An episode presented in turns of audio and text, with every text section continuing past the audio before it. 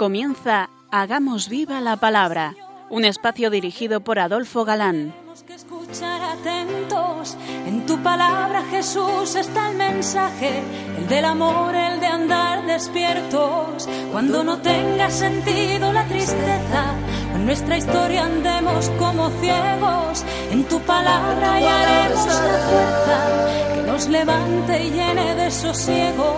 Ojalá comprendamos tu palabra.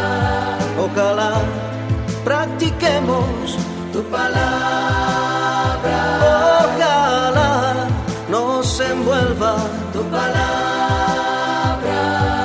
Ojalá nos transforme tu palabra.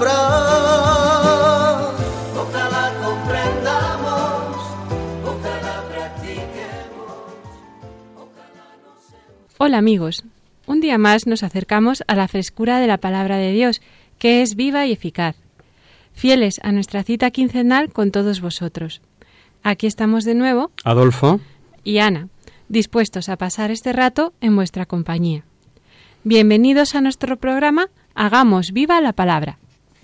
Una nueva emisión dedicada al estudio del Apocalipsis, la más de interesante como estamos comprobando. Llegábamos la quincena pasada al capítulo noveno. efectivamente, y comenzábamos a explicar esos males o castigos anunciados por la trompeta del quinto ángel. Es curioso que estos seres tan dañinos sean semejantes a langostas y en cambio reciban orden de no dañar la vegetación, sino a los hombres. Y con daños de escorpión, no te lo pierdas. Bueno, tal vez sea bueno que recordemos el texto. ¿Te parece, Ana? Claro. De la humareda salieron langostas sobre la tierra, y se les dio un poder como el que tienen los escorpiones de la tierra. Se les dijo que no causarán daño a la hierba de la tierra, ni a nada verde, ni a ningún árbol, solo a los hombres que no llevaran en la frente el sello de Dios. Se les dio poder no para matarlos, sino para atormentarlos durante cinco meses. El tormento que producen es como el del escorpión cuando pica a alguien. En aquellos días buscarán los hombres la muerte y no la encontrarán. Desearán morir y la muerte huirá de ellos. La apariencia de estas langostas era parecida a caballos preparados para la guerra. Sobre sus cabezas tenían como coronas que parecían de oro. Sus rostros eran como rostros humanos, tenían cabellos como cabellos de mujer, y sus dientes eran como de león. Tenían corazas como las corazas de hierro, y el ruido de sus alas como el estrépito de carros de muchos caballos que corren al combate. Tienen colas parecidas a las de los escorpiones, con aguijol- aguijones, y en sus colas el poder de causar daño a los hombres durante cinco meses. Tienen sobre sí, como rey, al ángel del abismo, llamado en hebreo Abadón, y en griego Apolión. El primer ay ha pasado. Mira detrás, mira que detrás vienen todavía otros dos. Ya dijimos que hay acontecimientos, avisos llamadas que siendo por y para tiempos concretos, a veces contemporáneos al autor, proyectan futuras realidades, avisos, llamadas para épocas futuras, y que no debemos, entre tanto símbolo, de preocuparnos más que por el mensaje. El detalle de que la tribulación duría- duraría cinco meses es símbolo de tiempo indefinido. Ya dijimos al principio de los primeros programas de Apocalipsis que eso suele significar el número cinco, un tiempo sin definir muy bien. Y una consideración muy interesante. Los males son causados por instrumentos satánicos. Todos los males que atormentan al hombre terrorismo, guerras, tráfico de drogas, abusos de todo tipo, vienen del maligno. Y ahí están los listos, con reuniones sobre derechos humanos, los pacifistas de salón, los demagogos y nada de nada. Si en vez de las armas que usan precisamente de estudios, documentos, relaciones, resoluciones, simposios de todo tipo, usasen las armas de someter a Satanás, oración, propaganda en favor de la guarda de los mandamientos, otros resultados habría. O que los hombres nos preocupásemos en primer lugar de guardar los mandamientos. El nombre que dan al rey es el de Abadón en hebreo y Apolión en griego, nombre que quiere decir simplemente destructor, asolador, perdición. Y antes de terminar con este capítulo 9, unas aclaraciones sobre lo que vamos a escuchar. La voz que se oye al sonido de la sexta trompeta dice que salía de los cuernos del altar. Lo vamos a escuchar. Algunos traductores dicen de los cuatro ángulos del altar. Tanto da. Las dos traducciones nos valen porque lo cierto es que el altar del templo de Jerusalén tenía en sus cuatro ángulos un cuerno. Para los que os gusta eh, curiosear, ratificar, aprender más, en definitiva, que a mí me gusta eso mucho, y estáis escuchando bolígrafo en mano, podéis encontrar esto en Éxodo 27.2. Un cuerno es señal de fuerza. Aquí, concretamente, fuerza del poder divino sobre el altar.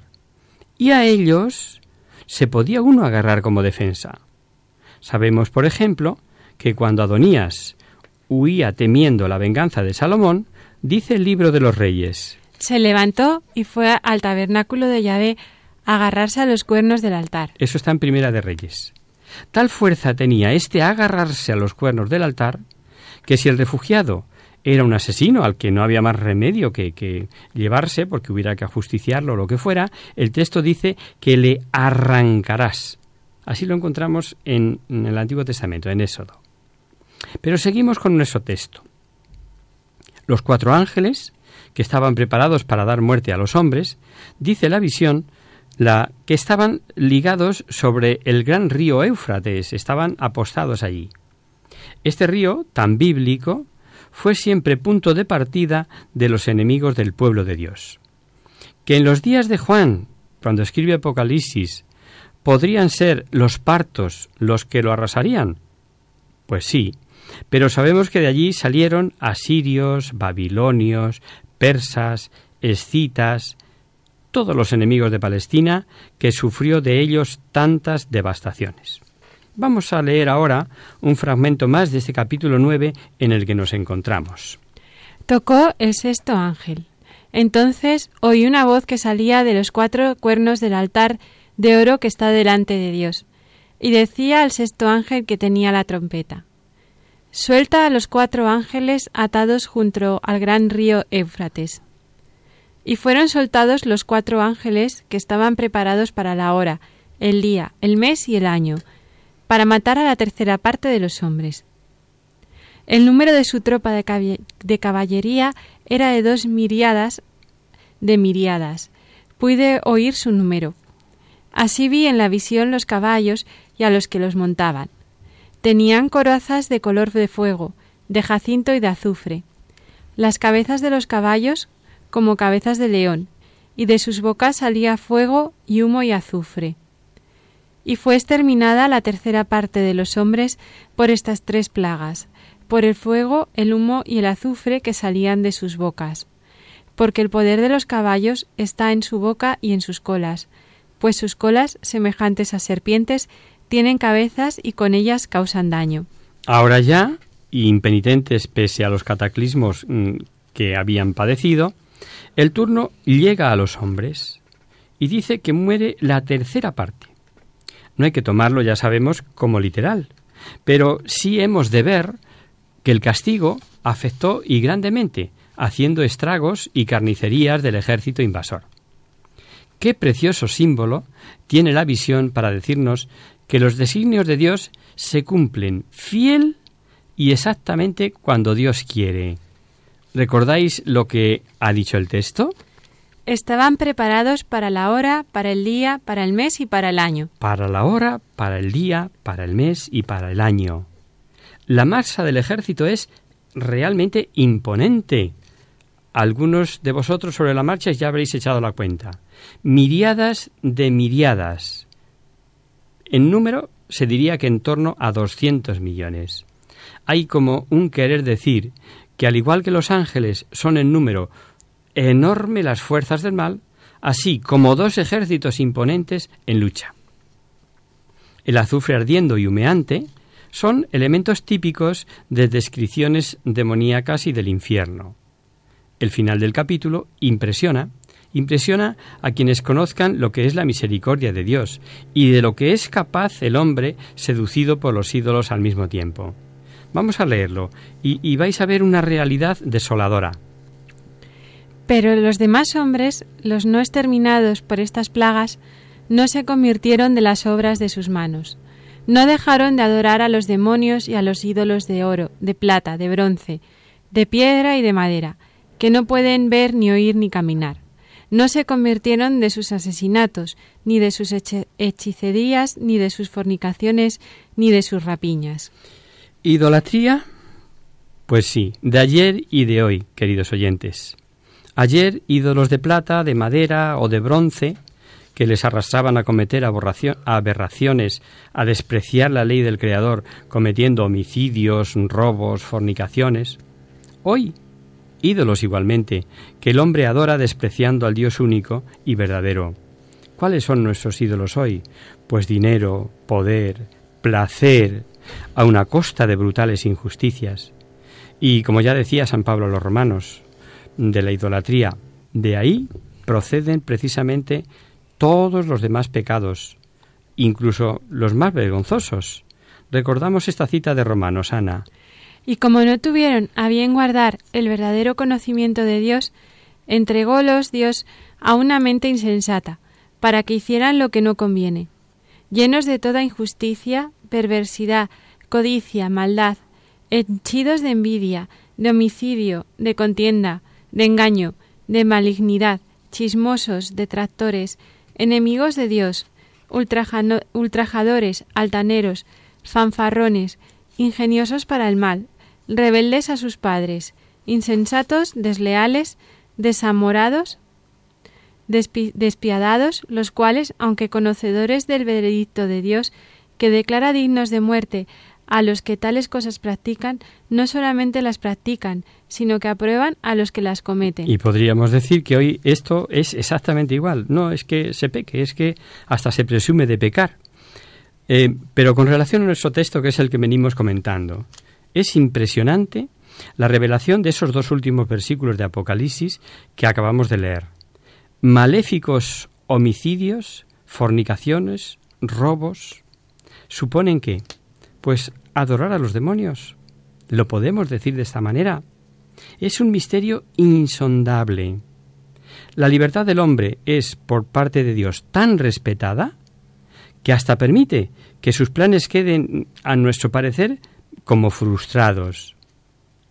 Lo que decidirá a los pecadores a volverse a Dios será la exaltación de dos testigos simbólicos que aparecerán, que vamos a ver ahora.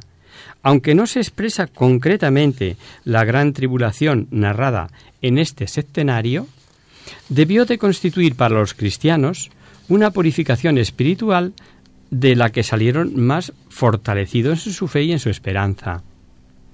Juan, a quien vimos como vidente elevado al cielo, ahora está aquí en la tierra. Y así comienza el capítulo décimo. Vais a ver que en este capítulo se habla de la aparición de un ángel muy poderoso, atlético, de fuertes piernas, que abarca lo universal, lleno de gloria espiritual y que es portador de un mensaje de paz y misericordia. Que todo eso indica la corona del arco iris. Y habla de siete voces, de siete truenos, que dan un mensaje a Juan, mensaje que ha de guardar el vidente. Clara enseñanza de que no toda la revelación es para todos los tiempos. Habrá cosas que hoy no sean entendidas y llegue el tiempo en que sí, y cosas que ayer no eran entendidas y hoy ya sí. Ahora veremos acontecimientos nuevos y el anuncio del fin dado por ese ángel de poder excepcional, portador, como os he dicho, de un mensaje de paz y misericordia. Que todo eso indica que su corona es arcoíris tenía en su mano un librito del que hablaremos. Pero mejor escuchamos Vi también a otro ángel poderoso, que bajaba del cielo envuelto en una nube, con el arco iris sobre su cabeza, su rostro como el sol y sus piernas como columnas de fuego. En su mano tenía un librito abierto. Puso el pie derecho sobre el mar y el izquierdo sobre la tierra, y gritó con fuerte voz como ruge el león. Y cuando gritó, siete truenos hicieron oír su fragor. Apenas hicieron oír su voz los siete truenos, me disponía a escribir cuando oí una voz del cielo que decía Sella lo que han dicho los siete truenos y no lo escribas.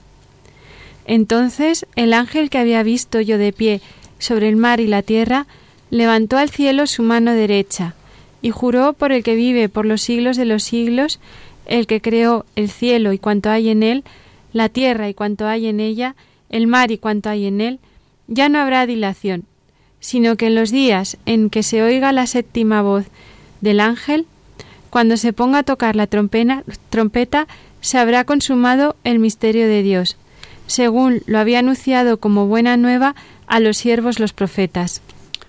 Habida cuenta de que el mensaje de este ángel es consolador, tan íntimamente unido al fin que supone la manifestación del triunfo de Jesucristo, algunos exegetas opinan si no se trata de Gabriel, quien ya a Daniel profetizó las setenta semanas para poner fin a la predicación y cancelar el pecado, y que anunció a Zacarías la buena nueva, y a la Virgen el anuncio, la encarnación del Hijo de Dios.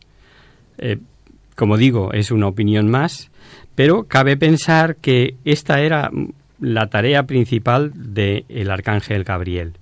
Por supuesto, son opiniones. Y veréis que el libro está como en contraste con el libro sellado del capítulo 5 que veíamos en manos del Cordero. Pues en primer lugar expresa pequeñez. Es un librito. Y en segundo lugar está abierto, señal de que contiene solo una parte, no toda la historia, y abierto porque tal vez muchos de sus oráculos ya se han revelado en alguna forma en la visión de las siete trompetas. Como siempre, volvemos a lo mismo. Ahí habría sin duda destinos del Imperio romano en sus relaciones con la Iglesia de Jesucristo, pero aun siendo así, este imperio en su conducta es prototipo de las potencias de todo tipo que serán vencidas por Jesucristo a lo largo de los siglos pensad en cualquiera de las distintas mm, situaciones que han asolado la Iglesia a lo largo de la historia. Las proporciones colosales del ángel, ya apuntamos algo, designan su misión universal. Abarca al mundo en su totalidad. Siete mensajes debió de lanzar el ángel con voz tan poderosa que iba retumbando por todos los ángulos de la tierra como truenos hemos escuchado. Y ya sabéis que en la Sagrada Escritura la voz de Dios se escucha como trueno. Dice el Salmo 29. Truena el Dios de la gloria. ¿Recordáis la impresión que causó a los discípulos la voz que oyeron cuando Jesús pidió al Padre la glorificación de su nombre? Dice el texto, que es del Evangelio de Juan, precisamente, Padre, glorifica tu nombre. Vino entonces una voz del cielo. Le he glorificado y de nuevo le glorificaré. La gente que estaba allí y lo oyó decía, que había sido un trueno. Otros decían, le ha hablado un ángel. El anuncio, valiéndose de estas voces como truenos, es un misterio. ¿Siete distintos mensajes? ¿Siete nuevos secretos que serían para otro tiempo futuro? También a Daniel se le ordenó guardar secreto de las revelaciones hasta el tiempo del fin. En este caso, ¿siete profecías referidas al futuro de la Iglesia? Pues tal vez. Tengamos en cuenta que la razón que dan a Daniel para que guarde el secreto es la lejanía del tiempo en que se cumplirá lo anunciado. Pero aquí el ángel lo afirma con, con la máxima rotundidad es decir, mediante juramento. Si os parece, lo seguimos analizando después del descanso. Hacemos ahora una breve pausa musical.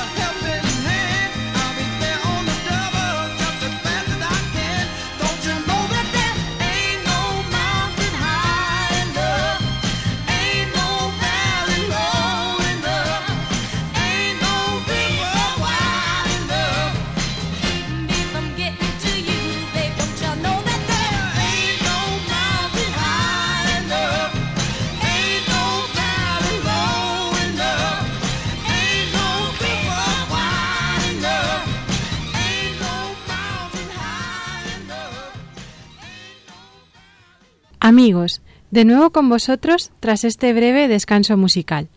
Os recordamos, queridos oyentes, que sintonizáis el programa Hagamos viva la palabra. Si queréis contactar con nosotros vía correo postal, lo podéis hacer a Radio María, Paseo Lanceros número 2, primera planta 28024 de Madrid. Y si lo preferís, al correo electrónico hagamos viva la palabra arroba radiomaria.es.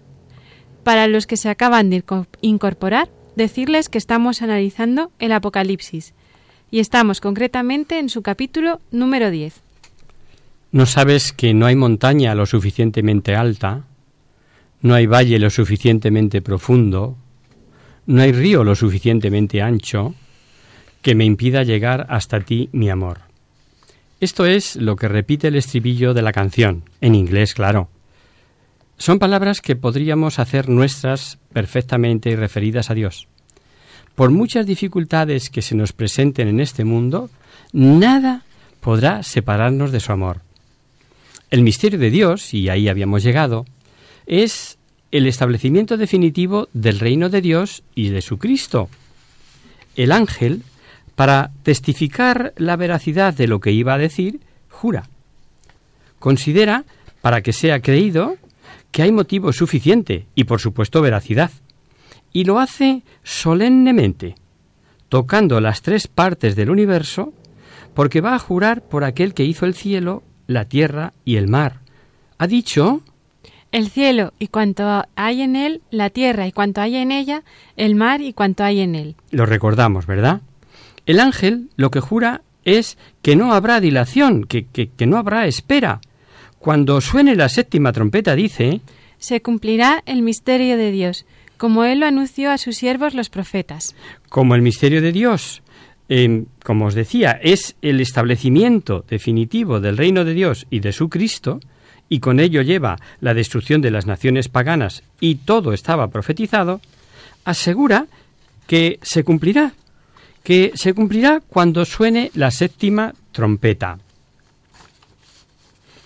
Y eso es esperanza no sólo para aquellos cristianos que tras la subida de Jesús al cielo estaban impacientes por su venida gloriosa, y la espera del cumplimiento de las promesas, como sabemos, hizo incluso mella en, los primeros cristianos.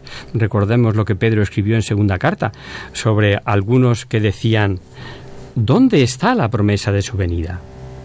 Esperanza decimos para aquellos y para nosotros, que por gracia del Espíritu Santo no dudamos del triunfo definitivo de Jesucristo y de segunda venida, en su segunda venida, lleno de gloria y de majestad aunque vivamos persecuciones, burlas, escritos de, listillos novedosos que tanto abundan, interpretaciones a medida de las pasiones de quienes las escriben, ¿cuánto hay de eso? ¿Y cuánto superintelectual, quedándoselas de sabio teólogo, dicen lo que ellos quieren y no lo que dice la revelación? Pero que no es lo que ellos dicen. La Iglesia militante pasó, pasa y pasará por luchas y persecuciones. Pero el triunfo definitivo, y esto lo grande del libro del Apocalipsis, queridos oyentes, es que está asegurado. Es que sabemos que nuestro equipo gana el campeonato. El ángel da orden a Juan de devorar el libro. Vamos a leer el final del capítulo. La voz del cielo que yo había oído me habló otra vez y me dijo, Vete, toma el librito que está abierto en la mano del ángel, el que está de pie sobre el mar y sobre la tierra. Fui donde el ángel y le dije, y le dije que me, me diera el librito. Él me dice, Toma, devóralo, te amargará las entrañas, pero en tu boca será dulce como la miel.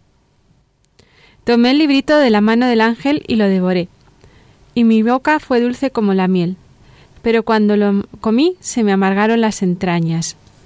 Entonces me dicen, tienes que profetizar, profecitar otra vez contra muchos pueblos, naciones, lenguas y reyes. Es necesario que el vidente, que San Juan, lo coma. Es decir, que se penetre bien de su contenido para anunciarlo y profetizarlo a todos los pueblos y naciones. como hemos escuchado. Interesará a toda lengua y numerosos reyes. La acción de comerlo simboliza apropiarse intelectualmente de su contenido y éste le resultó dulce en la boca, pero amargo en su interior, en su vientre. Dulce por el encanto y dulzura que da la palabra de Dios, dulce por la alegría de la exaltación de la Iglesia y su triunfo final, como os decía, pero al digerirlo amargo. Amargo por los sufrimientos y persecuciones que padecerá la Iglesia hasta el triunfo final. Amargo por la necesidad del castigo para los contumaces. Amargo por el rechazo de la buena nueva por tantísima gente. El capítulo 9, si recordáis, nos reveló la invasión de demonios por la permisión de Dios con Satanás a la cabeza. Y es que Satanás es alguien. Existe, tienta y lucha contra la Iglesia y busca por todos los medios la perdición de los hombres.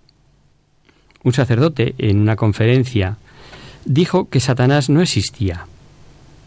Al terminar se le acercó una señora y le dijo muy seria pero muy tranquila Padre, le doy a usted mi más sentido pésame. Pésame, ¿por qué? dijo el sacerdote. Por haberse quedado usted huérfano. Esto me lo contó un testigo presencial y me dio que pensar, pues le llamó hijo de Satanás. Independiente de las matizaciones que podamos objetar, si lo hizo con o sin falta de caridad, a mí me da que pensar. Recapitulando, el capítulo siguiente, el capítulo 10 que acabamos de ver, hay revelaciones anunciadas como truenos que habían de quedar, al menos por entonces, selladas. Y el libro, que contenía designios divinos, que hubo de comerlo Juan, resultándole dulce en la boca y amargo al digerirlo, en los destinos, en los designios, perdón, de Dios, encontraremos también dulzuras y amarguras, la profecía a pueblos, lenguas y reyes, porque eso es lo que hacemos, eso es lo que hace la Iglesia a lo largo de la historia, seguir difundiendo el mensaje. El siguiente capítulo, el 11, que ahora vamos a abordar, es uno de los más difíciles de interpretar, sobre todo en cuanto a dos misteriosos testigos que hemos de ver. Aparecen, como veremos, dos testigos, austeros, que profetizarán durante un tiempo, lo explicaremos capaces de devorar con fuego de su boca a los enemigos, con poderes para toda clase de azotes, y a los que una bestia, finalmente, les hará la guerra, les vencerá y les dará muerte, con lo que se alegrarán los moradores de la tierra que tanto tormento estaban sufriendo por su predicación. Pero al tercer día resucitan. Nos habla de un terremoto, que derribó la décima parte de la ciudad. Y tal vez lo más importante del mensaje es que lo que no consiguieron las terribles plagas, los sucesivos azotes, lo consiguen la sangre de los mártires. Vamos a ir por partes. Leemos, Ana, los seis primeros versículos. Luego me fue dada una caña para medir parecida a una vara, diciéndome, levántate y mide el santuario de Dios y el altar, y a los que adoran en él. El patio exterior del santuario, déjalo aparte, no lo midas, porque ha sido entregado a los gentiles, que pisotearán la ciudad santa cuarenta y dos meses. Pero haré que mis dos testigos profeticen durante mil doscientos sesenta días, cubiertos de sayal. Ellos son los dos olivos y los dos candeleros que están en pie delante del Señor de la tierra. Si alguien pretendiera hacerles mal, saldría fuego de su boca, y devoraría a sus enemigos. Si alguien pretendiera hacerles mal, así tendría que morir. Estos tienen poder de cerrar el cielo, para que no llueva los días en que profeticen. Tienen también poder sobre las aguas para convertirlas en sangre, y poder de herir la tierra con toda clase de plagas todas las veces que quieran. Lo primero que vemos es que ahora no solo cuenta la visión, sino que al vidente le mandan medir el templo de Dios y el altar, pero dejando sin medir el atrio exterior, que dice será entregado a las naciones, que lo hollarán, que lo pisotearán, para entendernos, esa ciudad, esa parte de la ciudad santa durante 42 meses. Ya sabéis que el templo tenía cuatro atrios, el más externo el atrio de los gentiles, donde podría entrar todo el mundo, los gentiles básicamente, eh, más adentro el de las mujeres, más hacia adentro el de los varones del pueblo de Israel, y por último el atrio de los sacerdotes. Y dentro estaba el pórtico, con el velo, el santuario, con el altar de los perfumes, la mesa de la proposición, el candelabro de oro de siete brazos y el Santo Santorum, en el que en tiempos de Salomón estaba el arco de la alianza, en tiempos de San Juan desaparecida. Pero bueno, ya volveremos sobre ese tema de la alianza más adelante, en el capítulo 12 en concreto.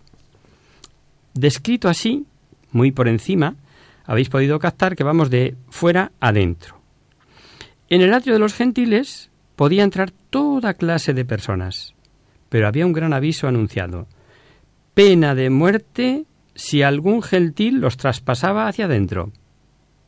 Lo que habéis asistido al curso anterior, recordaréis que a Pablo le quisieron matar por profanador, según acusaban porque decían que había metido en el templo al efesio Trófimo, cosa que no era cierta.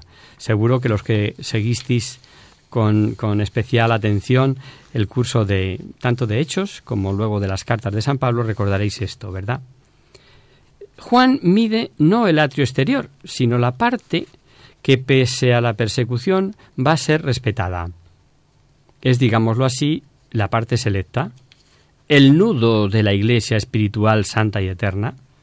Juan mide simbólicamente a la Iglesia para su preservación. El atrio no medido también era parte del templo, pero la parte más exterior. Se repite el que persecuciones no faltarán, pero jamás podrán con la Iglesia, que será preservada, y los perseguidores solamente podrán hacerle daño en, su estructura o en su aspecto más externo, o incluso parecerá que, que la aniquilan, que la acaban, pero nunca pueden con ella. Podrán calumniar, asesinar, torturar, pero no podrán contra la eficacia de los sacramentos, contra la Iglesia que puede salvar almas, contra la verdad revelada depositada en ella, en la Iglesia. Hay algo que dice mucho. Cuando alguien intenta dañar, perdón, las verdades reveladas con todo dolor, hay que echarle fuera, al exterior. También vemos que deja sin medir la ciudad santa el simbólico tiempo de 42 meses igual a 1260 días, algunos ya habréis cogido la calculadora, seguro, que por cierto también están profetizando los dos testigos, es un número muy repetido en Biblia y que hemos de tenerlo en cuenta.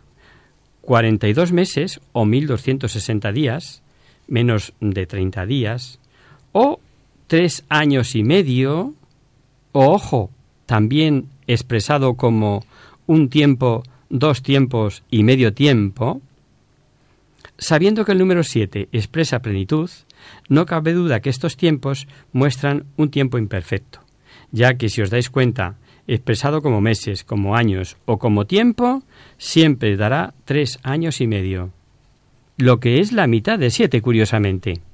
O sea, lo, que no madura, lo que no consigue el fin que se propone, que en este caso, justo de lo que se está hablando es el de la aniquilación de la Iglesia.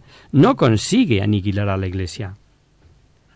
Fijaros que en la persecución de Satanás contra la mujer, que veremos en el próximo capítulo, nos dirá el texto que fue protegida también durante un tiempo, dos tiempos y medio tiempo, tras haber huido al lugar preparado por Dios para ser alimentada durante 1260 días.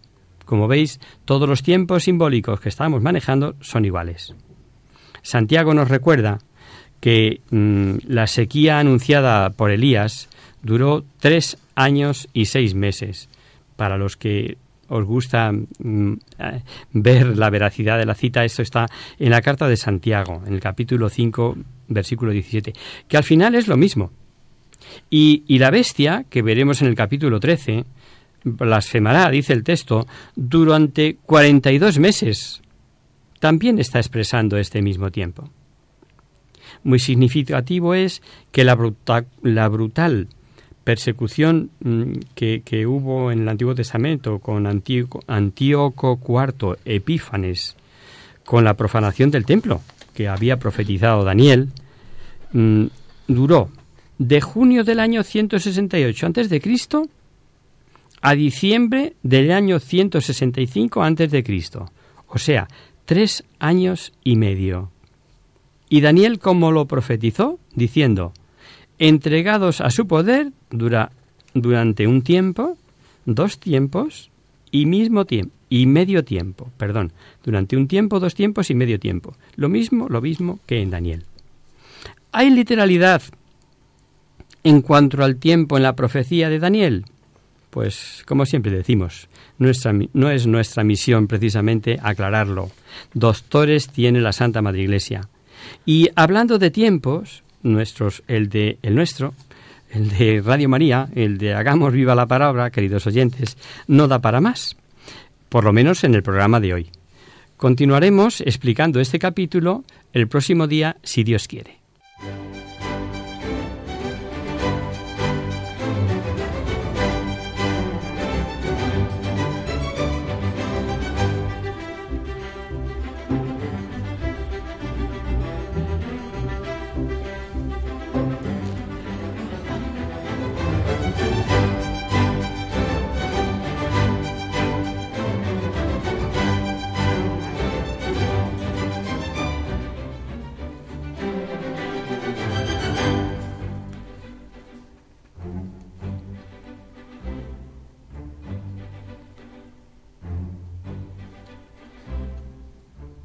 Pasamos ahora, queridos oyentes, a responder a vuestras preguntas y damos comienzo a nuestro espacio Conocer, Descubrir, Saber.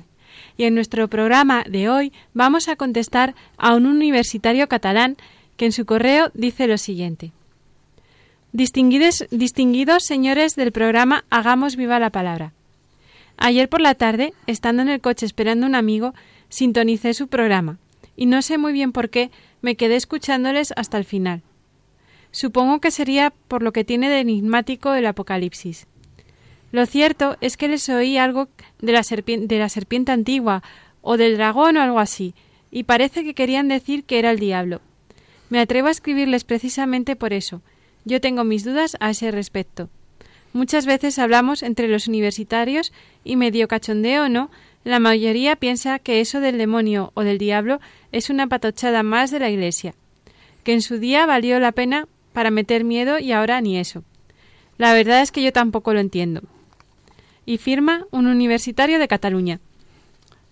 Amigo universitario, al menos tú, que parece que tienes algún conocimiento de religión, deberías recordar o conocer que el mismo Jesucristo en el Evangelio habla del diablo, de Satanás o, o cualquiera de sus nombres o acepciones. Es simple lectura objetiva de la Biblia. Lo que nos deberíamos preguntar, o los universitarios, mm, compañeros tuyos, como dicen, lo que nos debíamos preguntar, te confieso que yo me lo pregunto, ¿por qué esta tremenda batalla soterrada o descarada contra la Iglesia y al propio tiempo por qué se da de manera tan generalizada? Esa sordera espiritual, esa sordera ni siquiera espiritual, intelectual, eh, para escuchar el ruido del mal y en la sociedad y, en la que parece que todo vale. Por otro lado, mm, porque tantos que dicen no creer en Dios ni en el diablo se desbordan en creencias, en fenómenos paranormales tan de moda, adivinaciones que rayan en lo ridículo, la ingenuidad, los esoterismos y zozobras basadas en agnosticismos decadentes. El padre Raniero Catalamesa, el capuchino intelectual de nuestros días, predicador de la Casa Pontificia, dice que No hay que buscar al demonio en los libros. Al demonio no le interesan los libros sino las almas, y no se encuentra frecuentando los institutos universitarios o las oficinas de las curias eclesiásticas. Lleva razón. Y no deja de existir porque no se le vea materialmente. El error más frecuente, por aquello de, de la imaginería, es pensar que es ese bicho feo con cuernos y rabo y no sé qué más y que obviamente no es nada creíble. Es no obstante un ser real, pero no material. Eh, es un espíritu angélico. La prueba más fuerte de la existencia de Satanás no se descubre en los pecadores, sino en quienes les hace frente en las tentaciones, en los santos. En el propio Jesús, que fue tentado en el desierto, como consta en el Evangelio, dice el escritor este citado. Estaría fuera de lugar esperar que una cultura atea o secularizada crea en la existencia del demonio. Sería incluso trágico que se creyera en el demonio cuando no se cree en Dios. El mal nos rodea por todas partes, querido amigo. La guerra, el odio, la frivolidad, el hedonismo, la estupidez humana, la blasfemia, la inseguridad, el temor. Y el maligno es quien está detrás de todo eso.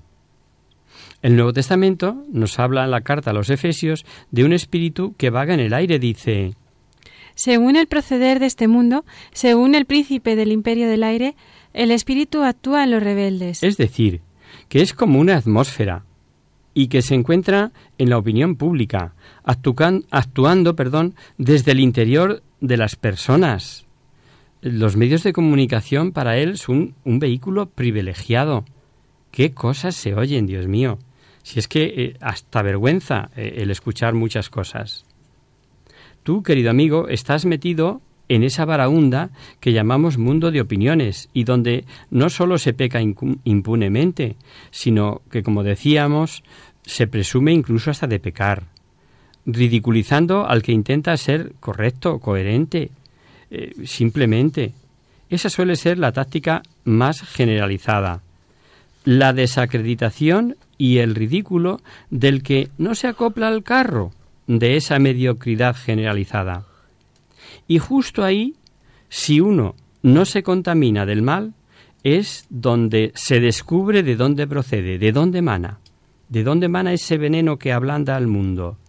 Cierta filosofía atea, de donde vienen las mentiras que pretenden establecerse como sistema, la destrucción del hombre, reducirlo a mero ser corruptible, sin trascendencia. Hay que ver eh, que, no gusta ni es políticamente correcto hablar de verdades absolutas. Y eso es el desprecio en consecuencia de Cristo, de su Iglesia, de todo lo bueno y de todo lo santo. ¿Que dónde anda el diablo? Respuesta. ¿Donde ejercita su acción día y noche y tiene tantos nombres? Blasfemia, dominio, egoísmo, impureza, venganza, injusticia, mentira, etcétera, etcétera, que no necesita el suyo, el mejor favor que se le puede hacer es decir que no existe. El pensar o intentar autoconvencerse de que no existe. Recurso. Esos son inventos o patochadas de las curas de otras épocas. El ser humano suele buscar a quien echar la culpa de todo, para quedarse tranquilo. De ahí viene el refrán, es bueno que haya niños a quien echarle la culpa, como no se pueden defender. Por lo menos por mi tierra sí se usa ese refrán. No sé si por la tuya será igual. Querido amigo universitario, me ha parecido mejor contestarte en estos términos de cercanía que te inviten a la reflexión que la de recurrir al sinfín de citas bíblicas de la Sagrada Escritura que avalan su existencia. Revelado es verdad revelada. Habría que arrancar muchas páginas para ignorarlo, para decir que no existe. Por supuesto, estamos dispuestos a facilitarte esas citas si a ti te parece. Estamos pendientes del correo para ello o para otras preguntas o comentarios que se te ocurran. Muchas gracias por tu escucha. Y hasta aquí, queridos amigos, el programa de hoy. Os dejamos con nuestra sintonía y os recordamos que si queréis dirigiros al programa para cualquier duda, aclaración o sugerencia, participando en el espacio de conocer, descubrir, saber, estamos a vuestra total disposición y encantados de atenderos en la siguiente dirección. Radio María, Paseo Lanceros número 2, primera planta, 28024 de Madrid. O bien, si lo preferís, al correo electrónico hagamos viva la palabra arroba radiomaria.es. El próximo miércoles está el nuevo programa del Padre Jesús Silva, que alterna con nosotros. Tus palabras, Señor, son espíritu y vida. Por tanto, nosotros nos encontramos de nuevo dentro de 15 días, si Dios quiere. Hasta el próximo día, amigos. Pero no dejéis de sintonizarnos. Os vais a encontrar un programa en el que vamos a seguir profundizando en este tesoro escondido en las páginas de este último libro de la Biblia, el Apocalipsis, que es un canto a la esperanza. Hasta el próximo día, amigos.